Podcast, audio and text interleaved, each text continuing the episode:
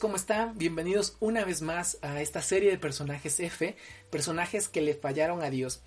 Y en esta ocasión quiero topar al personaje de Pablo. Pablo es una persona muy influyente dentro del Nuevo Testamento. La mayoría de los libros que se encuentran ahí fueron escritos por él, cartas a sus colaboradores, cartas a sus hijos espirituales, cartas a sus iglesias, y todos los pensamientos, todo lo que él vivió está relatado en casi todo el Nuevo Testamento. Pero Pablo tenía una historia detrás. Pablo era un fariseo y la palabra de Dios dice que era fariseo de fariseos, el mejor haciendo ese trabajo.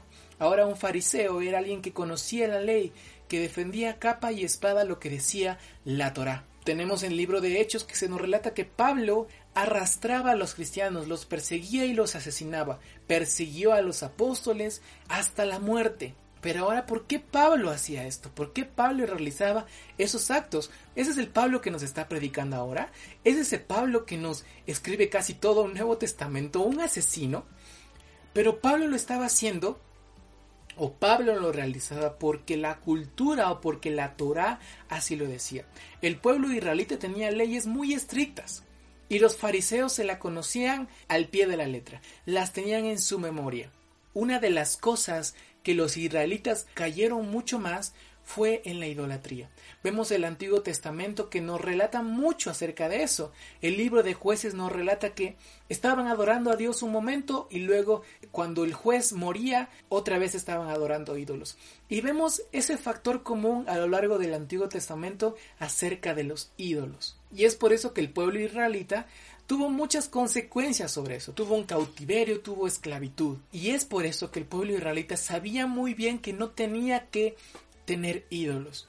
Pero ahora tenemos a un grupo de personas que están diciendo que Jesucristo es Dios, que Jesucristo es el Señor, que Jesucristo es el Hijo de Dios. Y es por eso que empieza a haber toda esta controversia, todo el cuerpo de fariseos, en donde Pablo era un símbolo, empiezan a perseguir a los cristianos por este motivo, porque aquel que adoraba ídolos merecía la muerte. Y es por eso que Pablo empieza a perseguir de una manera muy fuerte a las personas que decían que Jesucristo era el Señor porque todos los israelitas tenían ese miedo que Dios les volviera a dar las consecuencias que, que eso ameritaba. Y es por esta razón que Pablo realizaba estos actos de violencia.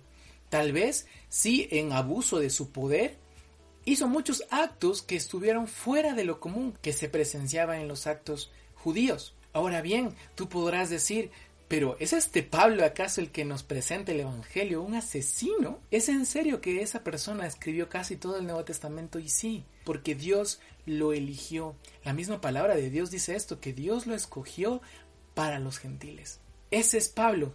Pero Pablo tuvo un cambio muy drástico y eso lo vemos reflejado en el capítulo 9 del libro de Hechos, en la conversión de Pablo. Tuvo un encuentro especial con Jesús tuvo un encuentro especial con Dios en donde él comprendió que lo que estaba haciendo estaba incorrecto. Y vemos a un Pablo que evangeliza a casi todo el antiguo continente y llega hasta Roma donde no se predicaba el Evangelio y también predica en ese lugar. Pablo es una persona que tenía un carácter también muy fuerte. Lo vemos mostrándose en el capítulo 14 cuando no desea que Juan Marcos lo acompañe le dice, no, yo no te quiero a ti, porque sé que me vas a abandonar, sino que se lleva a Silas y discute con Bernabé y se van de un lado a otro. Tenemos a un Pablo también que reprende a Pedro.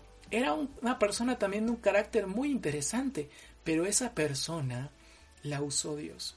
Esa persona que tenía ese anhelo, ese fervor por compartir el Evangelio, Dios lo usa. Y vemos a muchos de los personajes que hemos estado hablando de esa manera. Dios usándolos a pesar de lo que habían hecho, a pesar de sus errores. Si hay un verdadero arrepentimiento en ti, si hay un verdadero arrepentimiento en lo que tú hiciste, en lo que llegaste a hacer, Dios te perdona. Dios te perdona y te dice, te voy a usar. No te voy a dejar ahí, te voy a usar y te voy a usar en gran manera. Eso es lo que nos dice Dios. No importa cómo eres, yo sé que eres humano y que estás fallando, yo sé que tienes un pasado, pero Dios te dice, aquí estoy, ven a mí, que yo te voy a dar una vida nueva y te voy a hacer una criatura nueva. Así que es tu decisión. ¿Qué es lo que estás esperando?